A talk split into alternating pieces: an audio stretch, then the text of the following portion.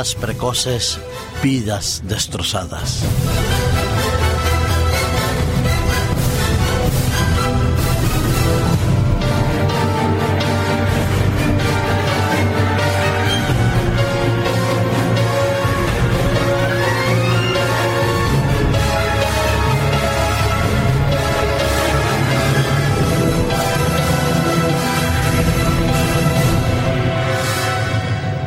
Países como el nuestro, España, altamente desarrollados a nivel de la tecnología y de la ciencia, fundamentados en los derechos humanos establecidos previamente en una constitución que con sus virtudes y defectos reconoce que todos los seres humanos nacemos y vivimos y tenemos el derecho a elegir, a escoger, a determinar el futuro de nuestra vida.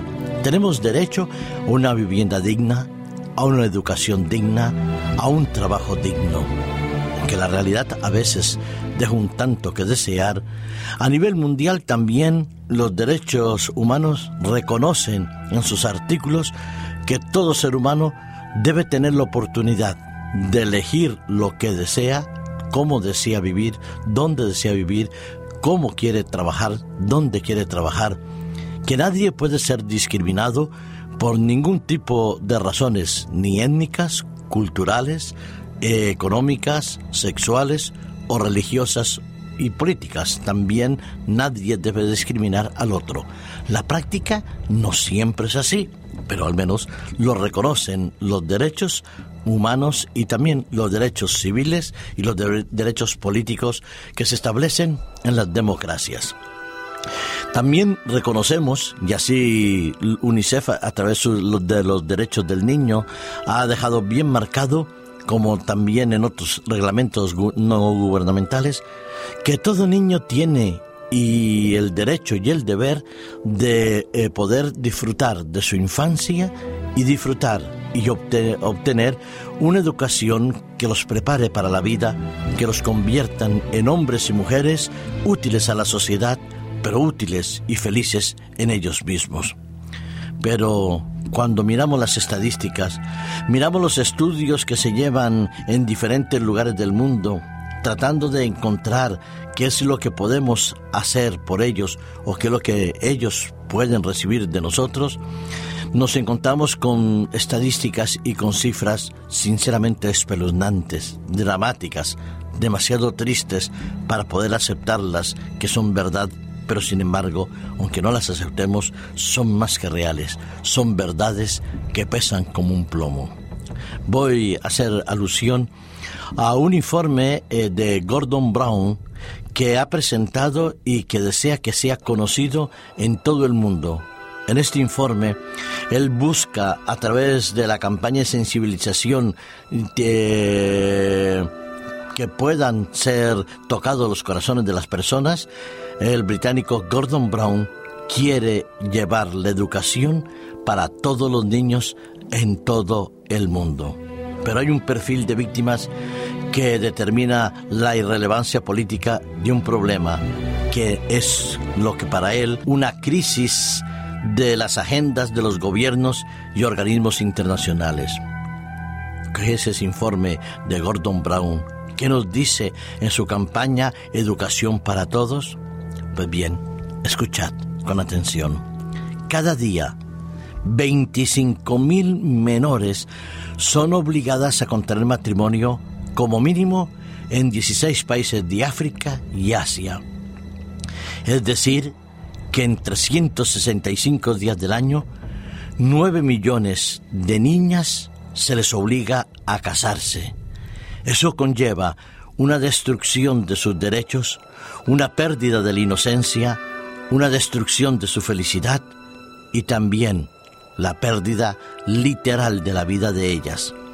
Porque en el informe de Gordon Brown se menciona que hay aproximadamente más de 70.000 adolescentes que mueren cada año como consecuencia de las complicaciones del embarazo o en el parto. Todas sus vidas de todas estas 25.000 menores que son obligadas a casarse están marcadas por el dolor, la tragedia, el sufrimiento, la humillación y la vejación, a pesar de que muchas de esas sociedades, esos países, digan que es una práctica común, que forma parte de la cultura o que eso es un símbolo de protección para las niñas.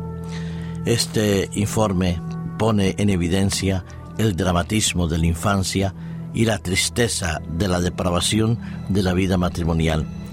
Hace algunos años salió por televisión, recordaré muy bien aquella imagen de una niña mexicana de unos 9, 10 años, obligada a casar con una persona que podía ser bien su abuelo o su bisabuelo. La niña lloraba, gritaba, y simplemente los padres decían que era una crisis de nervios, que la niña estaba de acuerdo de vivir con él y que estaba enamorada y que quería a aquella persona mayor.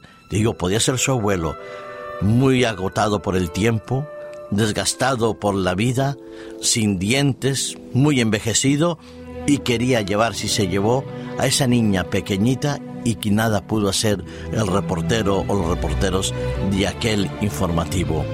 La niña había sido llevada por esa persona mayor a una vida de matrimonio de la cual indudablemente no podría ser feliz.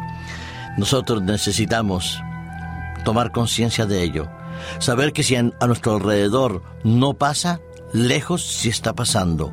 Debíamos defender los derechos humanos todavía con mayor mm, persistencia, con mayor énfasis, con mayor vigor, para que estas situaciones puedan cambiar tarde o temprano y más bien que sea muy pronto, porque no se puede continuar permitiendo que más de 70.000 adolescentes mueran cada año por consecuencia de un matrimonio no deseado.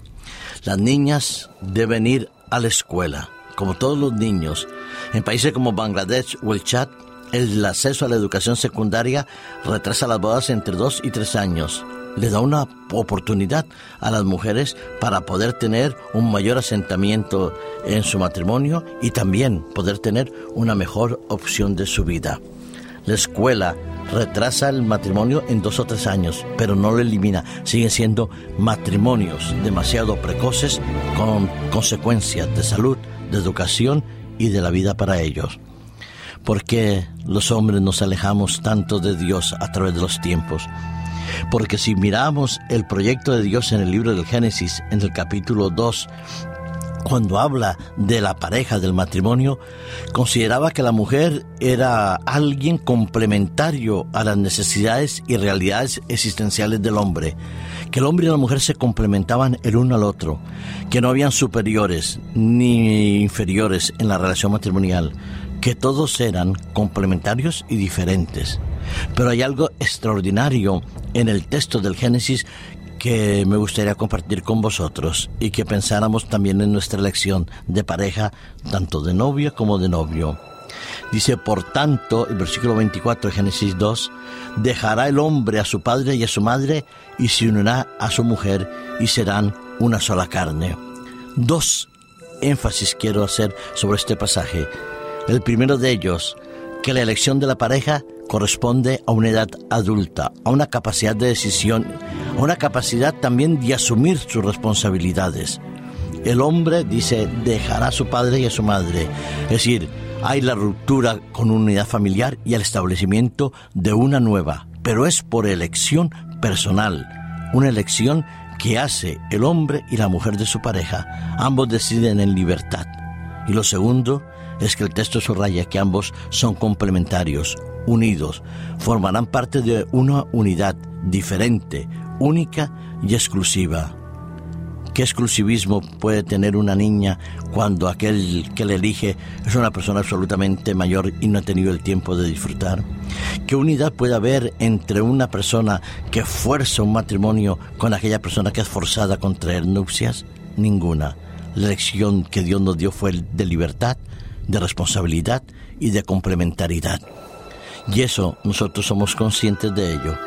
Pero también y debemos compartir nuestro conocimiento con aquellas sociedades que no lo conocen. Debemos ayudarlos a que puedan educarse en salud, en libertad y en responsabilidad. Y debemos apoyar todas estas campañas que hacen, que reivindican los derechos del ser humano y que nos devuelven a la dignidad propia y creada y deseada por Dios en el acto de la creación. Que Dios te bendiga y te ayude a tener un matrimonio feliz y una vida de hogar estable.